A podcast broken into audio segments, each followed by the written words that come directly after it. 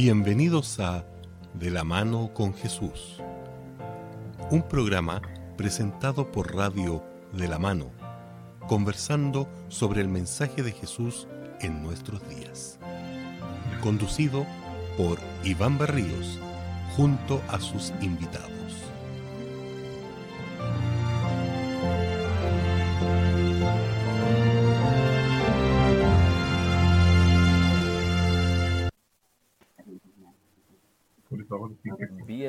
Bienvenidos, Iván, Hugo. Hola, ten- tengo audio. Sí, ¿tienes Audio audio y video. bien, Bien, gracias. Estaba con problemas aquí. pero ya está, estás de regreso. estoy en el aire. ¿Cómo les va? Ah, bien, bien. Yo pensaba que hoy día iba a estar más lejos. No, la otra eh, semana, me parece. equivoqué. Me Sí. equivoqué yo. Sí, así me dijeron. Está Falsa bien. alarma. En la otra semana, Sí, pero voy a estar eh, conectado igual. No se preocupe. Sí, para nuestros amigos que nos están escuchando, la próxima semana aquí en nuestro país, Chile, se celebra las fiestas patrias. Sí, La próxima semana, ¿no? sí señor. aprovechamos de salir. O sea, yo voy más que nada a mi familia, más que por trabajo. Ah, ya, y Aprovecha. tú aprovechar de acompañar. Estoy invitado de piedra. Y Hugo, ¿qué planes tienes para la próxima semana? Eh, la próxima semana, el lunes, estará acá. po. Ah, estar acá. Es por lo menos lo que tiene la agenda. Claro, no, no, no. Yo este, creo que estas fiestas patrias las voy a pasar acá en Santiago, no. Ah, acá no. ya. Oye, son cortas porque sábado- viernes 17, Sí. sábado 18, domingo 19. O sea, dos festivos doble. El Bueno, viernes nomás. Gracias a Dios porque así evitamos tanta movilidad, ¿verdad? Que se nos Pero ha bajado mucho la- el contagio, así que. Sí, una cosa por otra. Bueno, así es, así es. Así que estamos ahí agradeciendo al Señor por lo menos esta semana de compartir con ustedes nuestro, nuestro programa. sí. ¿Qué nos va a compartir de música?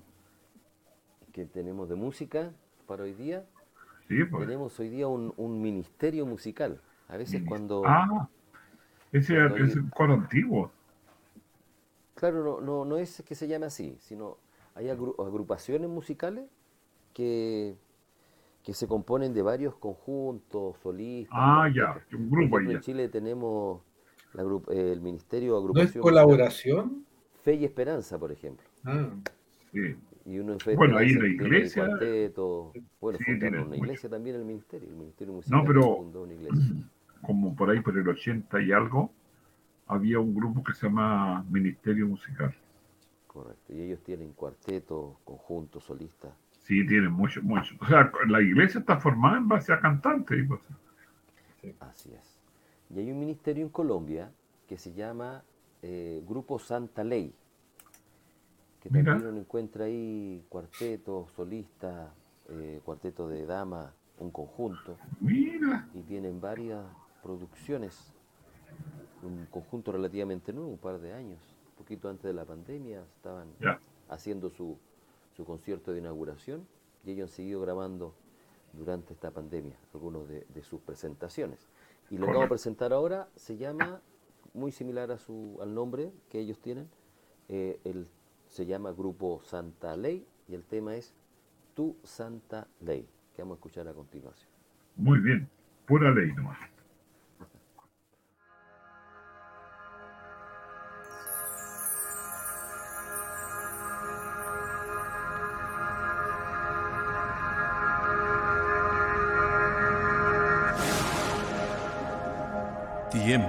Actuar, oh Señor, porque han invalidado tu ley.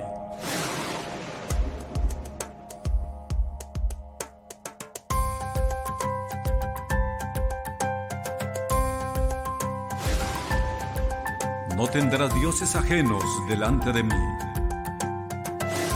No te harás imágenes ni te inclinarás a ellas.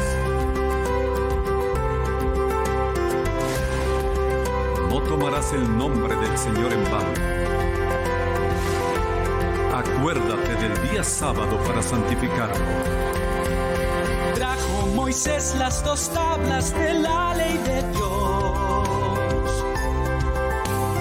Fueron escritas al mundo por el gran yo soy. Tus mandamientos grabaste, Señor, nuestras mentes y en el corazón. Oh, en el corazón, en el corazón. A ti, Señor, te doy la honra. A ti, mi Dios, mi único Rey. A ti toda la gloria por darnos tu santa ley. A ti, Señor, Señor, mi único Rey. A ti toda la gloria por tu santa ley. Tu santa ley. Tu santa ley. Honra a tu padre y a tu madre para que se alarguen tus días en esta tierra. No matarás, no cometerás adulterio. Mi Dios ha dado a su pueblo su ley por amor. Su ley por amor, su ley por amor. Para que la obedecieran, qué gran bendición. La dio a sus hijos por siempre, Señor, pacto perpetuo por generación, oh, por generación, por generación. Señor, te doy la honra, a ti, mi Dios, mi único Rey, a ti toda la gloria por darnos tu santa ley. A ti, Señor,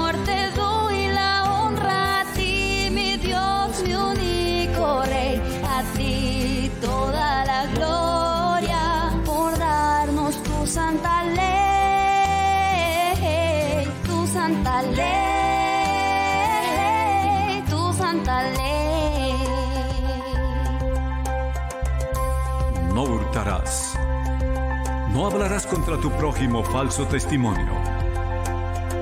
No codiciarás nada de tu prójimo. Cantemos todos alegres al Dios creador. Al Dios creador, al Dios creador. Digno de honor y alabanza, mi Rey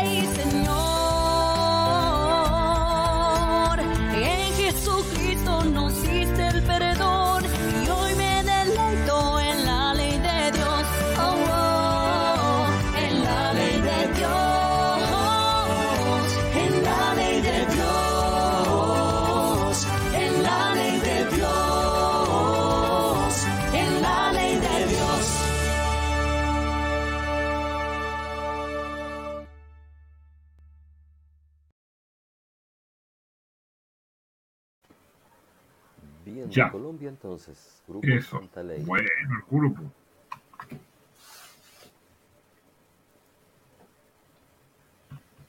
Una buena introducción al tema de hoy también. Se hace un resumen completo. Oye, ¿tenemos alguien ya en línea que nos está observando? Sí, por supuesto, nuestra incondicional amiga. Ya, Delia. De, exacto, Delia ella, Bien, Delia. verle. nos ha escrito. Hay más gente conectada en YouTube por lo menos, pero todavía no nos mandan nada. Bueno, esperamos también dentro del, del transcurso de los programas que nos diga ahí de dónde nos están viendo y que envíen sus, sus saludos. ¿ya? sus preguntas. saludamos a nuestros queridos amigos de Radio de la Mano, que Exacto. por supuesto nos escuchan también semanalmente, que es la manera en que se irradia este programa, una o dos veces a la semana. Así que saludos para ellos. Sí, también a nuestros amigos del, del podcast, de los podcasts. Sí. Los podcasts interesantes porque ahí no- nos mencionan cuánta gente nos escucha, cuánto dura el tiempo que nos escucha en cada programa, que hay una media de cerca de 20 minutos. Hay gente que nos escucha menos y otro que nos escucha más. Y el país, adivinen de dónde país nos escuchan más. A en, ver, un, en un programa nos escucharon cerca de 17 veces de ese país y donde más nos escuchan. Centroamérica. No, Centroamérica. Au- Australia. tampoco. A Yo dije, wow, qué raro, ay, mire. ¿Saben dónde nos escuchan más? Son en Estados Unidos. Miren, qué bien. Nos escuchan, del país que más nos escuchan así Por lo menos en un programa lo escucharon 17 veces por más de 10 minutos, por lo que, que vi ahí. Así que saludo Mira a tú. todos nuestros amigos que nos Ya. escuchan desde otro lugar y que si llegaste tú aquí a este podcast, quédate. Es, es una hora en la cual estamos con la presencia del Señor y que desde ya sea una bendición. Así que también les saludamos. También nuestros hermanos de la iglesia de Locañas, que semana a semana nos acompañan. Y ahí está Delia, y, y- y en estos momentos. Cecilia. Mandamos un saludo. Cuando Cecilia se y conecta. otros más que, que siempre están con nosotros, Eugenia y, y otros. Así que Muy bien. Un, un- un cariño para ellos. Muy bien. Estamos contentos porque siempre estamos con alguien, no estamos solos. Eh, y como dices tú, Radio de la Mano, no nos vemos, pero sabemos que estamos allí y queremos mandarle un saludo a cada una ciudad, a cada una de las familias, a cada una de las personas. Con algunos ya nos conocemos, no porque desde ahora, sino que por las instituciones de ciego, por algunas reuniones, algunos encuentros en forma personal. Y aquellos que son más jóvenes, no nos conocimos, algún día tendremos la oportunidad de saludarnos personalmente. Muy bien, eh, vamos a estudiar un tema que tú dijiste que traía el, el conjunto una aproximación, la ley de Dios, los principios morales de este mundo que están ya desde mucho tiempo atrás, desde cuando Dios formó al hombre, y que siguen vigentes porque seguimos eh, relacionándonos con el Señor. Cuando no, no nos relacionamos con Dios no nos preocupa mucho, pero las distintas eh, constituciones, distintas leyes de los países las mantienen y los, los, los incluyen dentro de su canon, porque, por ejemplo, el no matar, el no robar, son cosas importantes que tienen que llevar las personas, por más que no sean cristianas. Hay, que, hay que tener una organización. Y lo que quiere la ley es organizarnos, ayudarnos a que tengamos una buena relación con Dios y una mejor con contacto con nosotros los humanos. Ya, don Nivaldo, échele. Sí, qui- quizá bien especificar, tal como tú estás mencionando, que cuando vamos a hablar en este programa de la ley de Dios, vamos a hablar directamente de los diez mandamientos. Porque Sí, claro. también en la, en la Biblia, cuando se habla de la ley, también se puede entender como toda enseñanza de Dios, que por supuesto también está muy bien usado el término, o cuando se habla también, en mención en el Nuevo Testamento, cuando hablaba de la ley, se refería al Antiguo Testamento Claro. y también de manera muy específica a la Torá o al Pentateuco, que, que son los cinco primeros libros del- de nuestras Biblias, que también cuando habla el Nuevo Testamento acerca de la ley se refiere a ellos. Pero en nuestro programa de hoy día vamos a hablar acerca, cuando nos refiramos a la ley, sobre los diez mandamientos que tienen un lugar especial dentro de, de lo que Dios no- nos pide a nosotros. Correcto. ¿ya? Sí. Em, por ejemplo, ya nosotros sabemos que la ley, que la ley fue escrita y tiene un lugar especial desde un inicio. Sí. Aquí, por ejemplo, Deuteronomio 4.13 dice, el cual os mandó poner por obra los diez mandamientos y los escribió en dos tablas de piedra. Desde el mismo momento en que Dios la escribe, ya le da algo especial a estos diez mandamientos, porque son la única porción de la Biblia que Dios la escribió directamente. Y dice el texto, ¿verdad? Con su propio dedo. Sí. Entonces ya es algo especial. Entonces alguien dice, ¿por qué son especial los diez mandamientos? Uno, porque fue la única parte de la revelación divina que Dios mismo escribió.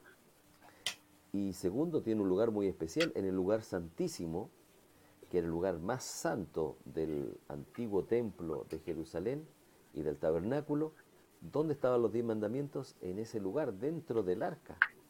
Aunque estaba la ley que Dios le dio a Moisés, estaban los profetas, estaban los otros escritos sagrados, pero solamente los diez mandamientos estaban ahí dentro, es decir, tenían un lugar especial desde su misma creación. Entonces, cuando hablemos de los diez mandamientos en este programa, nos vamos a estar refiriendo a la ley. Muy bien. Pero como decías tú, hay que, hay que darle más sentido mucho más amplio para, en algunos Sí. casos, como lo menciona el mismo Señor Jesús cuando le- les dijo a los discípulos que iban camino a Maús y le empieza a recordar todo el pasado. Ya, don Hugo, vamos a empezar con, con su opinión para ir desglosando un poco estos diez mandamientos. Sí, mira, yo lo primero que me gusta por lo menos en lo personal, a mí me gusta establecer eh, cosas bien concretas en términos de la escritura, eh, no agregarle ni quitarle cosas a la escritura. Eh, por ejemplo, hay personas que dicen, la Biblia dice, ayúdate que yo te ayudaré. Y eso no está en ninguna parte de la Biblia. Pero por otro lado, hay personas que dicen, mira, cuando Elías fue llevado al cielo en esa nube, en ese carro de fuego, eso era un ovni. Y en ningún Ah. instante la Biblia también dice eso. Por lo tanto, nosotros estamos justamente para tratar de aclarar lo que la Biblia dice y no agregarle ni quitarle a lo que ella establece. Y cuando uno habla acerca de los diez mandamientos, los diez mandamientos tienen una carga emocional bastante in- interesante y bastante importante, porque tal como dijo Aníbaldo, es algo que fue escrito por el dedo de Dios, por lo tanto, que tiene importancia, tiene importancia. El problema es que de repente nosotros le hemos dado, el ser humano le ha dado una carga que los diez mandamientos no tienen y que son generalmente la que hoy en día divide a muchos cristianos, en que unos dicen que guardan los diez mandamientos para salvarse, otros dicen que, que no corresponde, que sí corresponde y así sucesivamente. Y la verdad las cosas es que es muy interesante poder analizar los diez mandamientos desde la perspectiva de lo que ellos son, no de lo que nosotros creemos que es. Claro. Y fíjate que eh, en- hay, un, hay un tema bien importante que esto corre para todas las leyes, y permítanme hacer un símil entre las leyes que tenemos en cada una de nuestras naciones y los diez mandamientos, porque una ley de por sí no sirve de nada. Uno puede publicar una ley y la ley no sirve de nada si es que esta ley no va acompañada de lo que se llama el reglamento de la ley. El reglamento de la ley es el que permite saber cuándo, cómo y dónde aplicar estas leyes. Y fíjense que los diez mandamientos no son, no son eh, ajenos a esta misma circunstancia. Nosotros vamos a ver, eh, por ejemplo, en, los mismos mandamientos podemos encontrar donde está el reglamento, está la ley y está el reglamento, digamos. Por lo tanto, lo que nosotros primero tenemos que preguntarnos, ¿para qué está la ley de Dios? ¿Cuál es el objetivo, el propósito de la ley de Dios? Y cuando uno lee los diez mandamientos, se da cuenta claramente que lo que hace los diez mandamientos, como cualquier ley de cualquier país, es poder definir cómo nos vamos, cómo vamos a interactuar. ¿ya? Si ustedes analizan fríamente, la ley de Dios lo que hace es eso.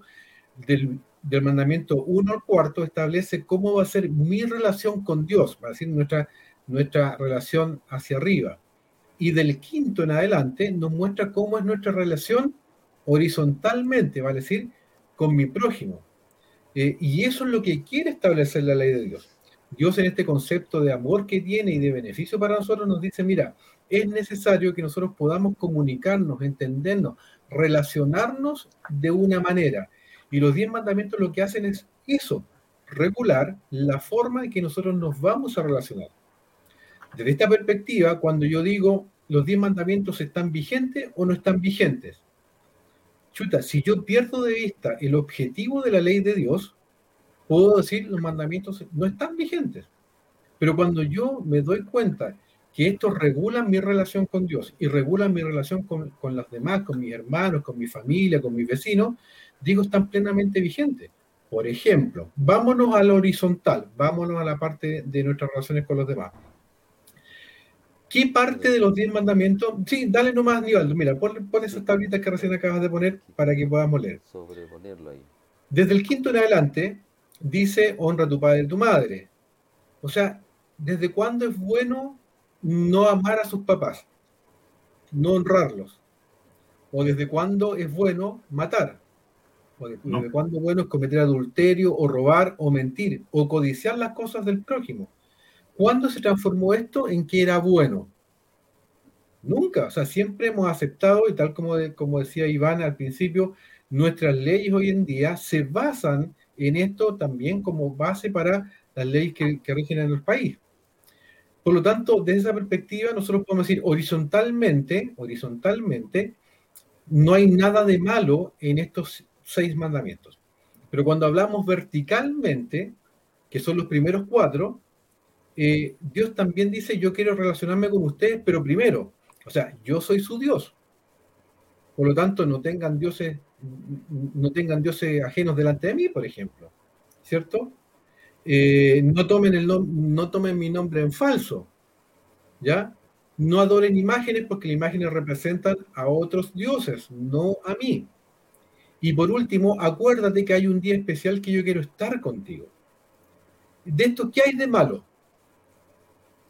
Está, vuelvo a insistir, está solamente regulando la relación que tiene el hombre con Dios y el hombre con el hombre. Cuando nosotros vemos que este es el objetivo, encontramos una gran riqueza. Ahora sí podemos encontrar la gran riqueza de los diez mandamientos. Algunos dicen sí, pero es que los cumplen para salvación. Pero yo cuando leo los diez mandamientos en ninguna parte aparece la palabra salvación. Sin embargo, hay versículos de los cuales vamos a ver más adelante, ¿cierto? Que sí dicen, por ejemplo, Jesús dice, si me amáis, Guardad los mandamientos. Pero ¿por qué guardarlo? Porque ya estamos, nos, nos estamos dando cuenta que es un tema, un, un tema que regula las relaciones entre Dios y el hombre. Por lo tanto, eso es lo primero que debemos desmitificar, como se dice. Los diez mandamientos no son para, para la salvación, no es como creer en Jesús y salvarse. Pero sí claramente Dios está diciendo, oye, la mejor forma que podemos relacionarnos es esta. Y yo creo que ahí ahora podemos aprovechar y sacarle el gran provecho que tienen los diez mandamientos para saber cómo Dios quiere relacionar, que nos relacionemos con Él y cómo quiere Dios que nos relacionemos también con nuestros hermanos. Bueno, gracias. Eh, ahora, fíjate que yo me quedé pensando cuando tú hablabas de honra a tu padre y también es una bendición porque me voy a, a favorecer con ese privilegio de honrar a mi padre porque Dios me va a alargar mi vida. Eh, o sea, es un deber de hijo agradecer a mi padre y a mi madre, por supuesto. Pero Dios me va a bendecir con aquel esfuerzo que yo quiero hacer por mis padres que corresponde por lo demás. Es poco dado que los hijos nos vamos en contra de los papitos, pero a veces, Oye, y te digo por qué, te digo por qué en la práctica, ¿por qué? porque nosotros somos, somos eh, eh, personas que aprendemos por ejemplo. Cuando Sí, claro. yo cuido a mi papá, o cuando yo cuido a mis padres y me preocupo de ellos y los llevo al médico y, y- y- y les doy su remedio y estoy con ellos hasta, hasta esos últimos tiempos, adivina quién ve eso. Nuestros hijo. hijos Claro, ¿Ven o sea, los nietos. Y los nietos también. Por lo tanto, imagínense qué van a hacer ellos cuando yo sea viejito. Van a repetir el mismo acto. Por Sí, lo tanto, sí. aquí hay, hay la bendición parte porque uno puede gozar a sus papás por mucho más tiempo, pero a su vez también sus hijos van a, van a hacer lo mismo con uno. Se dan cuenta que ahí hay unas relaciones directas con esto. Ahora, lo- la otra función de la ley, primero bien, bien lo remarca Hugo, eh, nos muestra lo que tenemos que hacer, nuestro interactuar, tanto con Dios como con el prójimo, que es la esencia de cada ley, normar nuestra vida, ¿verdad? Correcto. normarla. Y otra funciones de la ley es que nos muestra nuestra realidad. Porque ¿quién de nosotros puede decir yo, yo no tengo pecado o yo he cumplido la ley fehacientemente en toda mi vida? Ninguno. Entonces, al mostrarnos la ley nuestra condición, nos muestra que estamos perdidos. ¿Y cómo estamos perdidos? Nos lleva como un ayo, nos motiva, no- nos dice, ustedes están perdidos, la salvación no la tienen porque no cumplen la ley, están en pecado. Entonces necesitamos un salvador. Nos muestra la necesidad de una salvación ajena al propio cumplimiento. Y eso está desde, ya lo hemos conversado, ¿verdad? Desde los primeros patriarcas que fueron salvos, aunque tenían la ley de Dios, sabían cómo debían ellos for- conformarse a lo que Dios les pedía, pero sin embargo no lo podían hacer. Primera de Juan 3.4 dice, todo aquel que comete pecado infringe también la ley, pues el pecado es infracción de la ley. En esto nosotros entonces vemos que la ley nos muestra el pecado y nos lleva a buscar, la- a necesitar un Salvador. Sí. Oye, y, y qué, perdón, y qué importante lo que tú estabas hablando, que nosotros la semana pasada vimos un tema que tenía que ver con, con el juicio, ¿te recuerdas? Sí. Y, y esto tiene, tiene relación. En, en algún aspecto que nosotros vimos la semana pasada, ¿y cuál es ese aspecto que vimos? Es que yo para poder obtener la salvación, lo primero que tengo que hacer es, eh, darme cuenta que necesito de un Salvador. Así es, claro. ¿Cierto? O sea, para poder limpiarme la cara necesito saber que la tengo sucia primero que nada.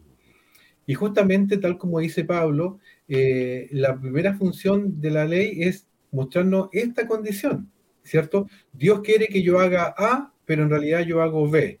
Y la ley me dice, oye, no estás haciendo A, estás haciendo B. Y por ende, al, dar, al mostrarme mi condición, va con la otra función de la ley. ¿Cuál es? Dirigirme y decirme, mira, anda a tal persona que es la que te puede limpiar la cara, la que te puede ayudar a limpiar la cara.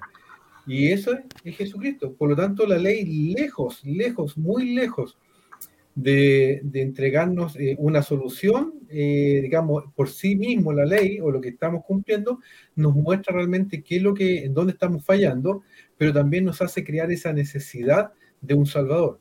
Porque si yo no tengo la necesidad de Salvador, los invito a que revisen el programa de la semana pasada. Ahora, es cierto, porque tú dices, por ejemplo, si yo me siento mal del estómago, tengo que buscar un médico que me dé solución al problema. Y en este caso, la ley nos va a mostrar dónde estamos fallando. Como decíamos, o sea, a lo mejor yo no honro a mi padre, a lo mejor yo tengo algo con el Señor y no quiero, entonces eh, no, me, no me preocupo de eso, no me intereso y no quiero saber nada. Entonces la ley me va a decir, no tengas dioses extraños delante de mí. Entonces, yo si tengo conciencia de eso, voy a regresar y voy a pasar un tiempo a lo mejor un poco sentido, si se puede decir así, con el Señor, pero después de un tiempo voy a regresar o voy a aprender o voy a por primera vez saber que tengo que estar en relación con Él y no alejarme, todo lo contrario, Dios quiere y busca, como el caso de Dan y Eva cuando pecaron, pues que se escondieron y Dios le dijo, ¿dónde estás? Y no era que no supiera si Dios sabía todo, pero para poder romper el hielo, dice, ¿dónde estás, Adán? Oí tu voz y tuve miedo. Fíjate que Adán y Eva, ¿cómo se llamaba el árbol? ¿Se acuerdan? El árbol del, la ciencia del bien y del mal. Claro, de la ciencia, del conocimiento. O sea, ellos no tenían idea del pecado. No. lo conocían. No tenían ciencia del pecado.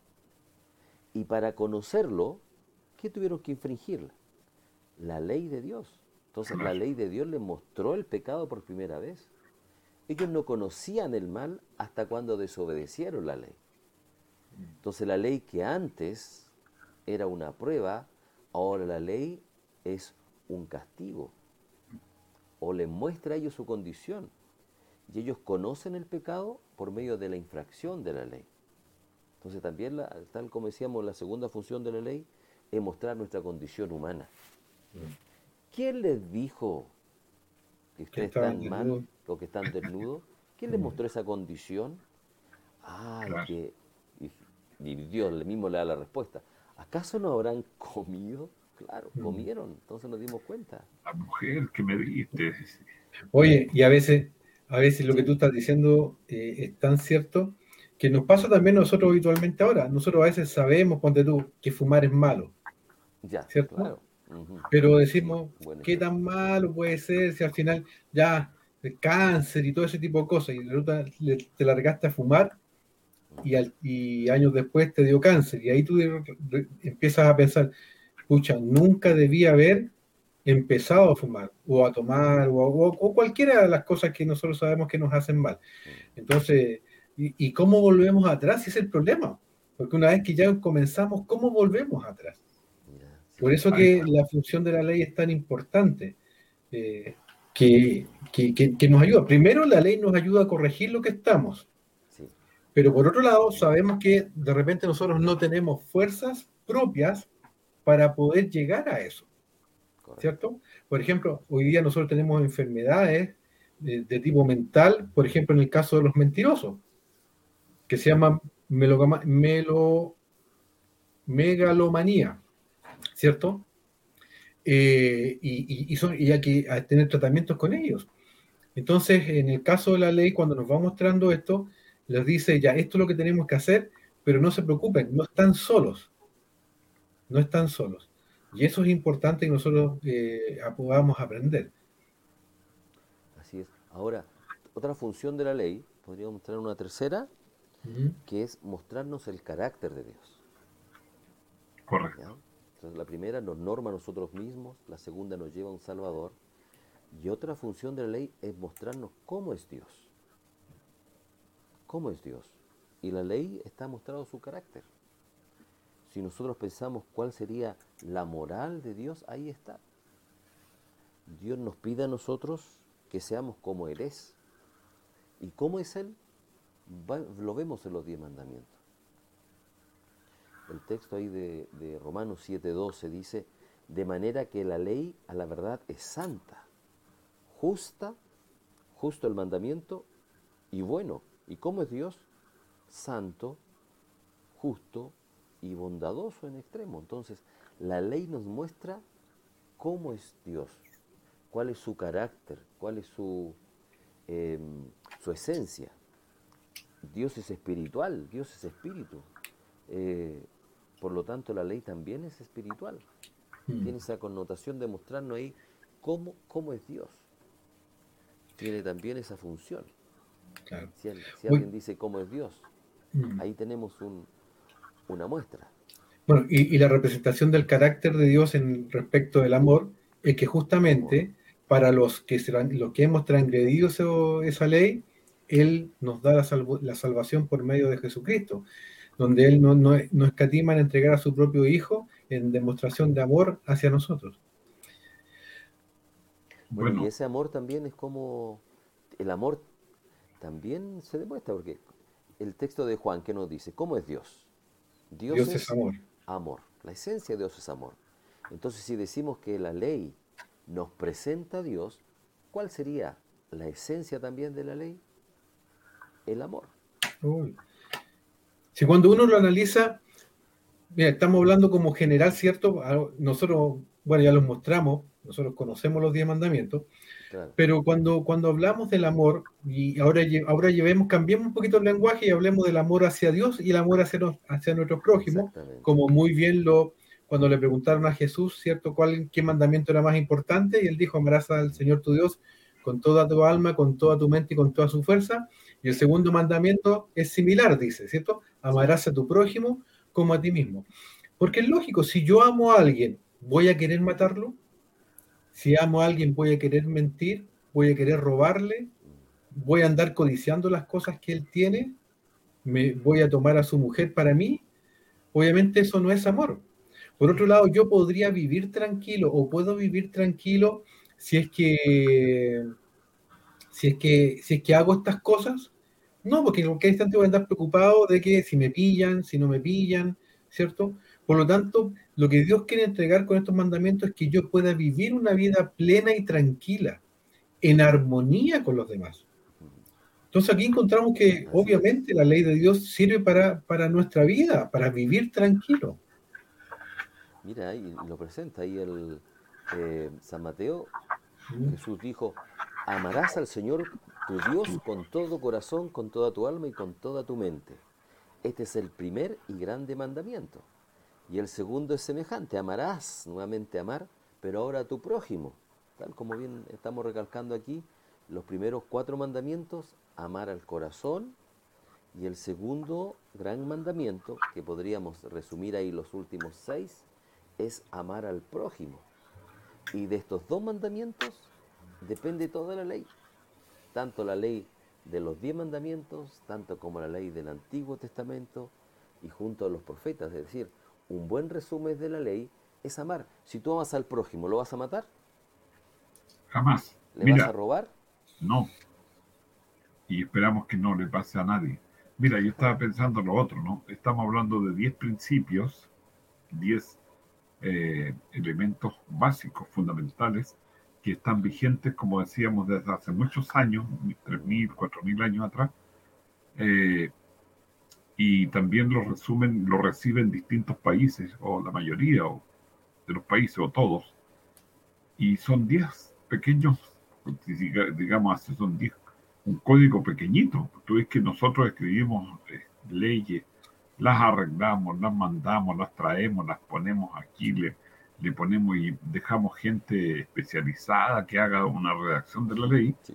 En cambio, el Señor no tuvo más que dar estos 10 principios que todavía están vigentes y no han cambiado y, no hay que acortarlos. O sea, esto que dice ustedes del amor, eh, un mandamiento a Dios y un mandamiento al prójimo. pero tú ves que los 10 se resumen allí, pero no queda nada fuera, todo lo contrario, es un, un- un privilegio tener esta pequeña eh, ley de Dios, si podemos decir así, en, en dos tablas de, de cuatro y, y seis, Un compendio perfecto.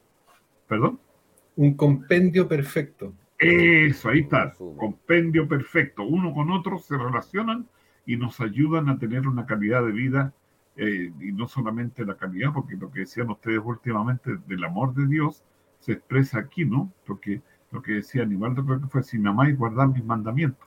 Claro, así es. pero, pero no es que Dios quiera eh, limitarnos, sino que eso nos van a proteger, porque como decían ustedes, ¿cómo yo voy a querer hacerle daño a mi amigo? ¿Cómo le voy a querer Sí. hacer daño a la familia de mi amigo? En, en- en todo, ¿no? No envidiar, no codiciar, no, no robar, no matar, etcétera, etcétera, etcétera. Yo tengo una pregunta difícil. Ya, Oye, antes, antes de responder esa pregunta, que ya me, me inquietan esas cosas, un buen desafío. Ya que estamos ya casi pasando la mitad del programa, yo no quiero dejar de invitar a nuestros amigos, a nuestros oyentes, auditores de la radio o de los podcasts, de si desean conocer más acerca de la Biblia, si tienen alguna inquietud espiritual de manera específica, alguna pregunta, algún comentario, tenemos este teléfono, perdón, es un WhatsApp, un número Sí. de WhatsApp para que usted nos escriba 56 9 20 98 45 91 ¿ya? para los que desean comunicarse con nosotros. Lo repito, 56 9 20 98 45 91 ¿ya? por si quiere ahí anotar. ¿ya? Vamos a la pregunta, a ver, inquietante Hugo. para Ya. Ustedes saben que las preguntas mías son con elástico, son con... sí, pero. Así pero que tienen... vamos a respirar un poco. Claro. Pregunta.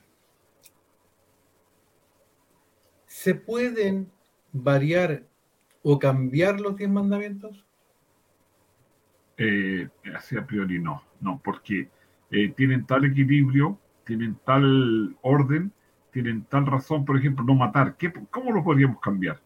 No cometerás adulterio, y ahí incluye todo el asunto de incluso Jesús cuando le preguntaron, dijo, si aún si miramos, si, interiormente yo tengo pensamientos obscenos para una señora o una dama que pasa por ahí, eh, es de pecado. Entonces no se pueden cambiar. Lamentablemente eh, es un privilegio, sí, porque como es una ley pequeña, eh, equilibrada, eh, tiene todo lo necesario, no se puede agregar y no se le puede menos quitar ni o cambiar. ¿Saben qué? Déjenme, déjenme eh, expresar un poquito una idea. Ya, Porque nosotros, tú recién dijiste, bueno, viene la ley, pasa, la cambian de aquí para allá. De hecho, eh, eh, entra por el Senado una vaca, y, y- o sea, por, el, por la Cámara de Diputados entra una vaca y por el Senado sale un burro con alas. Aquí, aquí por lo menos muchas veces. sí, Pero hay un principio detrás de eso, que el legislador sí puede cambiar las leyes. Lo, humano. Si nos, va- si nos vamos, si nos vamos a ese principio, ¿alguien podría Dios cambiar la ley de Dios? Claro, Dios la podría cambiar. Y aquí Sí. lo interesante. Mira, y aquí lo interesante. Cuando uno va a Mateo capítulo 5, se encuentra, a capítulo 7, perdón, se encuentra con que una declaración de Jesús, que él dice que él no ha venido a cambiar ni una jota ni una tilde. Claro. O sea, entendamos que la divinidad está compuesta por Dios Padre, Dios Hijo y Dios Espíritu Santo. Por lo tanto, el Hijo ya dijo, no, yo no la puedo cambiar o no la voy a cambiar definitivamente. El Espíritu Santo, en Juan capítulo 16, cuando viene la obra del Espíritu Santo que dice que Él nos convencerá de pecado, de justicia y de juicio, un poquito más abajo, los versículos un poquito más abajo dicen lo siguiente. Jesús dice que, el Espíritu Santo no hablará nada de sí mismo, sino todo lo que me ha oído hablar a mí, así como yo he oído del Padre. O sea, hay una combinación perfecta entre los tres que ninguno de los tres se va a pasar a llevar, por llamarlo de alguna manera. O sea, el Espíritu Santo no va a hablar nada en contra de lo que, de lo que Dios Padre y el Hijo ya dejó establecido, y así sucesivamente. Ni el Padre va a decir algo en contrario a lo que dijo el Hijo y el Espíritu Santo, ni el Hijo va a decir algo en contrario del Padre o del Espíritu Santo. Por lo tanto, cuando encontramos esta declaración de unidad, de pensamiento, de unicidad, como se dice, podemos estar seguros de que estos mandamientos no van a ser cambiados, porque el que podría eventualmente cambiarlos, que es el propio legislador, él mismo dijo, yo no voy a cambiar nada porque esto es santo, perfecto y justo como el versículo que Nivaldo había puesto. Pero mira, aquí, aquí, aquí está oye, la me- me respuesta que tú otra- Otra pregunta, no sé. Espérate, bueno, Nivaldo, sigan, deja, pues, terminemos pues, con la de Hugo. Sí, Te- sí, me espera un poquito. Eh, lo que dijiste tú, el legislador. O sea, si aquí en Chile eh, dictamos una ley de, de que nadie se bañe, por ejemplo, por decir para que entendamos que no pueden entrar al mar. El que la creó eh, tiene que darle la forma o el mismo cambiarla. Tú dijiste Dios y tienes razón. O sea, el Señor, nuestro Dios, creó la ley y ¿quién la podría cambiar sería Él? O sea, nosotros los humanos no tenemos autoridad ni tampoco nos ha dado la autoridad para hacer ese cambio. El legislador es el que hace, eh, como decías tú, entra una, una- algo al a la Cámara o al, o al Senado y ellos redactan la ley. ¿Quién podría cambiarla? Ellos. Pero Dios no le dio autoridad a la gente, a las personas, por más que sean profetas, que sean los líderes religiosos del grupo, no porque somos distintos. Dios No, y, y es más, de repente hemos escuchado algunas personas que han dicho, el Espíritu Santo dijo que cambió esto. Claro. Y a, la, y a la luz de la Biblia, de estas mismas declaraciones, vuelvo a insistir ahí. Recuerden, Juan capítulo 16, es imposible, porque Jesús mismo dice que el Espíritu Santo no hablará nada de sí mismo, sino de todo lo que me ha oído hablar a, a- a mí, como así yo del Padre. Correcto. Ya. Ahora sí, Nivaldo, tiene dos segundos ya. Esta, esta- esta viene, esta viene más difícil, encuentro yo. Algo- Seguro. ¿en qué parte de la Biblia Dios, bueno, en qué ocasiones Dios ha cambiado su ley? Porque Dios nos ha enfrentamos con cambiado eso, su ¿eh? ley. Y hay preguntas que nos dicen. O se lo identifico claramente. Mire, la pregunta es esta. ¿Por qué en ocasiones Dios ha mandado a matar cuando el mandamiento dice no matarás? Ya. ¿Cierto? Si, si, me, si, si tienen media hora, yo se las conté. ¿Quieren la larga o quieren la corta? Me da dos minutos, Iván, y a ti te dan media hora. Claro. Porque ya la respuesta la, ya, ya la hemos conversado, acá tú mismo la conversaste, si tú te das cuenta ahora, porque dice, ¿quién es el único que puede cambiar la ley? A ver, eh, la corta, veamos, yo, yo- Eh, eh, o sea, si la ley de Dios, ¿quién es el único que podría cambiar la ley? Es Dios. Sí. Entonces, yo no puedo como hombre meterme en esa legislación, si es la ley de Dios. Y en algún momento específico, muy específico, Dios ha determinado. Y ahí donde yo, yo no sé, yo, ¿te acuerdas el ejemplo? Creo que una vez lo mencioné aquí en un programa del, de la, del carabinero ahí. Te lo voy a mostrar. Bien, pero Hugo, a ver, para no quitarte tu media hora. Sí, no, mire, es ¿Por que- Nos queda ahí. yo no puedo confundir peras con manzanas. Bien, ya, ¿por qué? Y, y mira, nosotros analizamos algo la semana pasada, por eso que me, me parece interesante volver sobre, el, sobre un poquito sobre el programa de la semana pasada. Mm, Muy bien. Nosotros encontramos, ¿se acuerdan? Juan capítulo 3, versículo 16 en adelante, más bien específicamente en el 18, cuando dice que el que cree eh, eh, no será condenado, pero el que no cree ya es condenado. No dice que va a ir un juicio a ver si, si sí o si no, sino dice que ya es condenado. Por eso revisen el programa de la semana pasada donde dijimos que el juicio de Dios es para nuestra salvación, porque en nuestro caso ya estaba decidido. Cuando, cuando lo, que hace, lo que hace Dios, cuando man- manda matar a ciertas personas, Él está adelantando el juicio a aquellos que ya están condenados. Y eso lo encontramos, por ejemplo, en el diluvio. Lo encontramos, por ejemplo, cuando van a, a, a- a Canaán. Hay varios aspectos donde Dios ya adelanta el juicio del cual estamos hablando, que no tiene nada que ver con los diez mandamientos. Los diez mandamientos me dicen a mí que yo no debo matar, porque el juicio es de Pero Dios. no legislador, pero no Dios. Claro, porque estamos hablando de dos cosas distintas, entonces tienden a, a confundir la gente entre los mandamientos de Dios, por ejemplo, y, y el mandar a matar. Ojo, y que eso es un, de lo que tú acabas de plantear, es una duda eh, bastante masificada. ¿ah? Mucha gente tiene esa inquietud, pero cuando uno lo estudia desde, desde esta perspectiva, eh, se da cuenta que lo que está Dios haciendo en ese instante es solo adelantar un juicio que ya estaba, mejor dicho, la ejecución de un juicio, porque el juicio ya estaba hecho, la ejecución del juicio. Y lo que está hablando en los mandamientos de Dios es cómo quiere que nosotros los- nos relacionemos con los demás. Así que por eso digo que no mezclar la- los peras con la manzana. Ahora, Y, y- y tú comparas ahí algo importante, o sea, el legislador.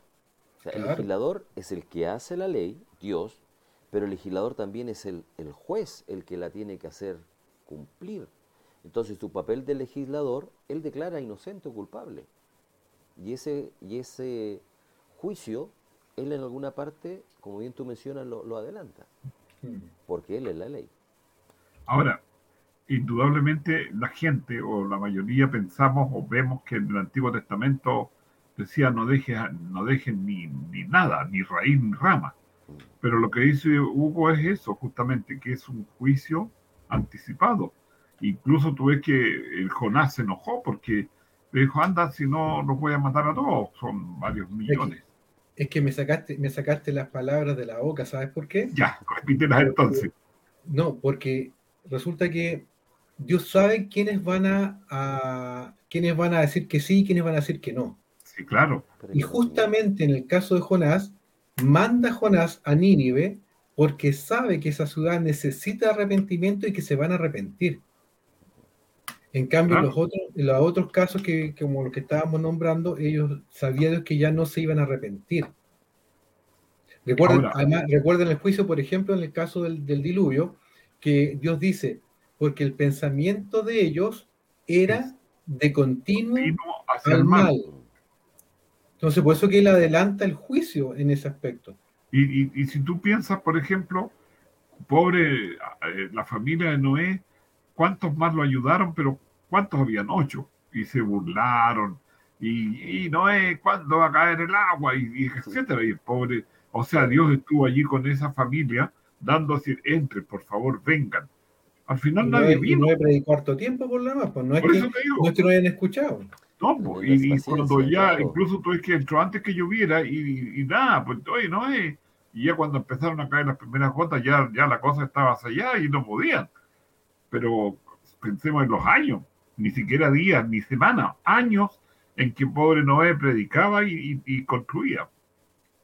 Ahora, bueno, hablamos de, de la, de los propósitos de la ley, mostrar la ley de Dios, normar, eh, mostrarnos el carácter de Dios, eh, llevarnos nuestra condición. Salvador, mostrar nuestra condición. eh, y también estamos hablando acerca de la vigencia de la ley, como lo hemos dicho, o sea, permanece para siempre. Y Dios como legislador es el procurador del, del juicio basado en esta ley, que a veces lo adelanta. Yo por, siempre comparo ahí a los que conducen el, el automóvil cuando hay una luz roja. ¿Qué tiene que hacer? Detener, Detenerse. Detenerse. Siempre. ¿Qué siempre. pasa cuando a veces hay atollamiento y por una razón un carabinero se pone ahí a dirigir el tránsito? Ah, pero que, que el carabinero es humano y está haciendo Pero el fíjate, control de la otra, de la otra señal. Exactamente, exacto. Entonces, ese hombre que está ahí, que es el carabinero, en algún momento, aunque el semáforo te marca rojo y te dice la ley no avances, pero te indica a ti y te dice pasa. ¿Qué Sí. vas a hacer tú? Pasar.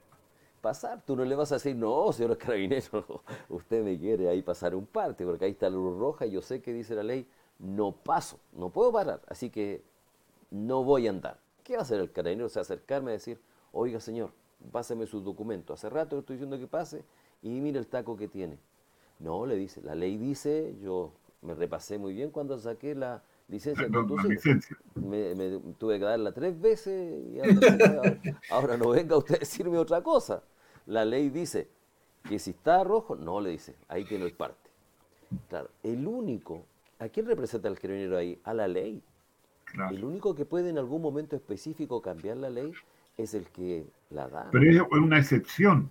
Exactamente. Entonces, cuando alguien dice, no, entonces yo voy a matar porque el- Dios mandó a matar a, a, a los ninivitas o Dios, que se arrepintieron después no lo hizo, o a los antidiluvianos, o a los... No, nuestra misión es obedecer la ley. El único que podría, y lo hizo en algún momento específico, es Dios. Pero el carácter de Dios sigue siendo amor, pero también justicia. Como decíamos delante, pura, la ley es justa, santa y buena, es justa. Y esa justicia es la que hace el Señor, que se adelanta, como bien dijo nuestro, nuestro amigo Hugo, ¿verdad? Y dices tú también. Entonces, el Señor nos invita a que nosotros obedezcamos la ley y la ley se obedece por amor. Por amor, y esa ley está vigente. Ahora, ¿por qué muchos dicen, muchos cristianos, muchos cristianos dicen, no, es que los diez mandamientos están abolidos, clavados en la cruz, y nosotros no estamos obligados a obedecer? Pero fijemos lo que diga, lo que estamos diciendo.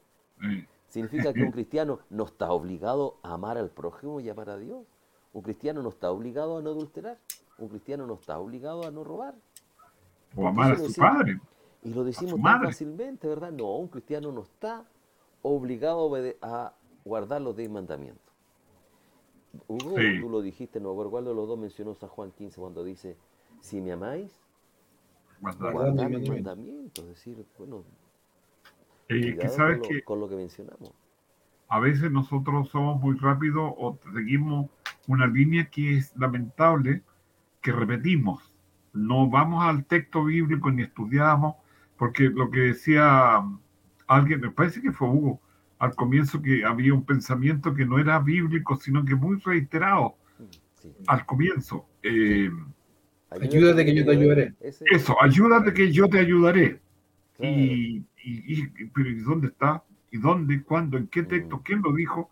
Por ahí, qué sé yo. Incluso yo tenía un compañero, disculpa, yo tenía un compañero de trabajo que le mencionaba el mandamiento 11, 12, y la gente le decía, ¿dónde está? Le decía, y él inventaba un, mandamiento y le ponía, yo le puse el 11, me decía, y se reía porque la gente eh, le creía que sí tenía razón, porque él lo decía bien, bien tranquilo, decía el mandamiento número 11, número 12 este. Y la gente dice, pero ¿cómo yo no lo conocía?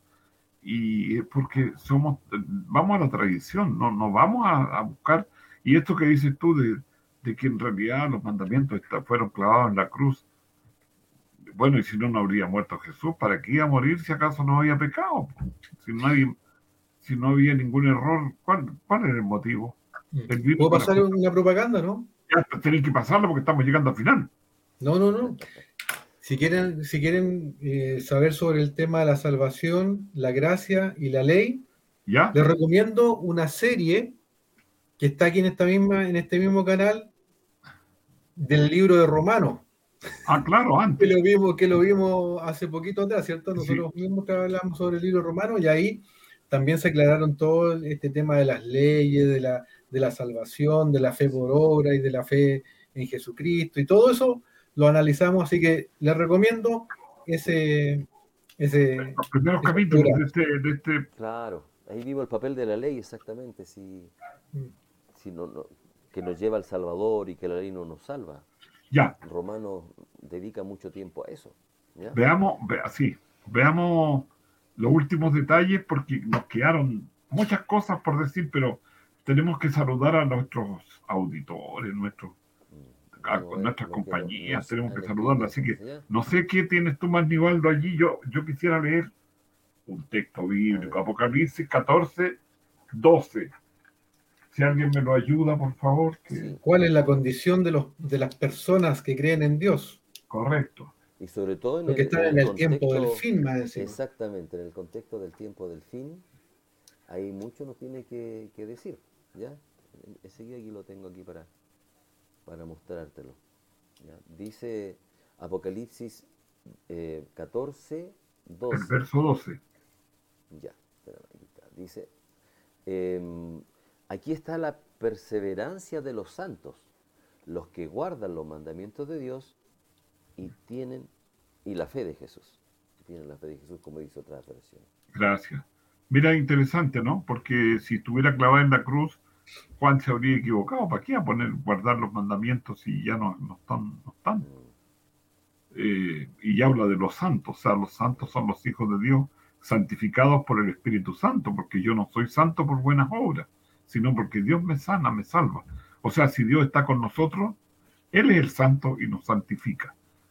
Dato teológico, dato teológico, Dele. por lo que acabas de decir tú, de que Juan se habría equivocado. eh, esto está escrito cerca de 40 años después del libro Romanos, escrito por Pablo. O sea, por lo cerca, tanto- cerca del 100, 90. Por lo, por lo tanto, Juan perfectamente conocía lo que había dicho Pablo y aprobaba perfectamente lo que, había dicho Pablo. Y otra cosa, recordemos, como dice eh, Apocalipsis capítulo 1, dice que esta es la revelación de Jesucristo. O sea, Jesucristo le muestra estas mismas cosas a Juan, que son las que escribe. Por lo tanto, no se podría haber equivocado. No se, no se equivocó Juan, eh, No. Pedro- Pablo al escribir, y obviamente tampoco se equivocó Juan, porque Dios mismo le dictó el Apocalipsis. Buena. Ahora, cuando Hola. nosotros nos, enfrentamos a, esto de la vigencia de los diez mandamientos y le preguntamos a la gente así, ¿tú crees que hoy día tenemos que robar? No, me dice, los cristianos tenemos, tenemos que ser honestos. ¿Tú crees que hoy día tenemos que, que adulterar o mentir? No, me dice. Entonces, pero hay un mandamiento que ahí ellos dicen, no, esto sí que no. O sea, de los 10 hay 9 que ellos bien dicen, no, como cristianos tenemos que seguir guardando. Pero hay uno que dice, no, este sí que no estamos obligados a hacerlo. Oye, eres malo, ¿ah? Te apuesto que vaya a decir ahora y le vamos a poner punto suspensivo porque Siga. esto lo vamos a ver la próxima semana. Sí, Continuará, ¿verdad? Y si quieren saber oye. más, lo esperamos. lo esperamos. En Y este hecho, mismo horario y en este mismo No punto. chiste, es verdad, No, vos. no es chiste, sí, exactamente. Era, era un preámbulo ahí para decir, ¿verdad? El tema de la próxima semana, como bien Hugo. Bueno, Me- ya me delató, saludemos- me-. Saludemos a los hermanos, a los amigos que nos están visitando. Sí, Aparte de. Delia, que ya vio que dio su No, nombre. pero- y, y- y la Delia hoy día nos escribió testamentos y testamentos, así que Sí. cómo no lo sacaste a la luz, hombre? en esta plataforma, dice, dice Delia, y ahí conversando también. Ah, no, porque le agradecemos a Delia todos los comentarios que supuesto. hace ella. La Gracias. gente puede verlos también ahí, así que Muchas Ya. gracias. Eh, ¿Y quién más Alicia está? del Rosario Rubilar, en ¿Perdón? Facebook. Alicia del Rosario Rubilar nos manda bendiciones para todos ustedes. Así que gracias, Alicia. Y gracias por, lo- por los comentarios también que nos mencionan. Y ahí en Facebook estoy viendo que hay varios pusieron sus, eh, ¿cómo se menciona? Sus emoticons, me gusta. Ahí Alicia del Rosario Rubilar. También Jan Contardo puso otro Mira. me gusta. Ahí que nos estuvo escuchando. Así que muchas La gracias otra vez. por sus Hacía comentarios. tiempo Oye, que nos, nos visitó en, Jan. en- en YouTube ¿Sí? Sí. hay un- algo raro, ¿ah? Yo por eso invito a mis amigos que después le pongan ahí. Ten- hay cinco de, hay cinco likes Claro. y la única que escribió fue la Delia. Es que Entonces- pasan, escuchan ahí un momento y se entiende y ponen, ah, me gustó y quizás después nos animan a, a mandar otro, otro comentario. Pero gracias también por, por estar aquí con nosotros, ¿ya? Bueno, Y gracias también a Delia, por supuesto, por su comentario. Estamos muy contentos que estés con nosotros y que el Señor te ayude también a, a seguir y, y avanzar un poquito más en el Señor. ¿verdad? Tú sabes que hay un paso muy importante que, que está pendiente no solo con, con nosotros, ni con la iglesia, sino con Dios. Así que oramos también por Delia. Un abrazo. muy bien. Eh, tenemos que saludar a Radio de la Mano, a los auditores de Radio de la Mano, para que nos escuchen y nos sigan en el horario que transmiten la radio los programas de nosotros, digamos, de la Mano con Jesús. Correcto. ellos tienen los siete días y las 24 horas, pero nosotros salimos en el domingo, en la mañana a las 9 y el domingo a las 9 de la noche, con todo el, el fervor cristiano y para todo Chile y el extranjero, donde nos escuchen, estamos presentes y deseándoles que Dios les bendiga y los acompañe. Muy bien, ¿algo más, Nivaldo? Ya dejamos la inquietud para la próxima semana. Dios mediante. Perfecto, ya lo, acerca ya del cuarto mandamiento de, que nos habla acerca de guardar el día de reposo. ¿Qué día tenemos que guardar? ¿Tenemos que seguir guardando el mismo que, que está escrito ahí en los diez mandamientos? ¿O podemos Veámoslo. el domingo, el sábado, el viernes? Será para Hay unos que guardan los siete conversarlo la días. próxima. ¿ah? Sí, gracias, Oye. La, la. Palme, Valmeria Maldonado nos mandó un saludo y Johnny Burdiles también nos mandó un saludo, así que Ah. Le Ahí faltó estaban el... los, otros- ahí estaban los otros deditos que habían y que no. Ah, mira, está entusiasmaron mirando de la sombra. Y está- le muele entonces el que sigue, Muy el bien. violinista futuro. Ya, pues, eh, algo más que te queda ahí, Hugo, ¿no? No. O sea, podríamos estar mucho rato más, pero ya se nos fue la hora y así que. No, sí, sí, por eso, pero así como Nivaldo que nos dejó enganchados y comprometidos. po. Yo, yo le sigo la corriente al Nivaldo. Yo voy con él la próxima semana para, para hablar de él. Sí, sí. Esperamos estar, que Dios nos dé salud, nos dé vida y nos dé tiempo y deseos de compartir. Muchas gracias, Hugo. Y tú vas a Muchas estar en gracias. el sur, po. tú vas a estar en el sur, así que esperamos Sí, sí, que te pero- puedas conectar bien. Sí, yo espero que el viento sople para este lado y venga la señal sana y pura. Voy a hacer las pruebas antes de, eh, de- del, del día del programa, porque el sábado espero estar conectado de allá con, con la clase, con Locaña. Muy bien, estimado. Muchas gracias por su Que el Señor les bendiga, compañía. que tengan una linda semana y que gracias por su audición. Adiós. Chao,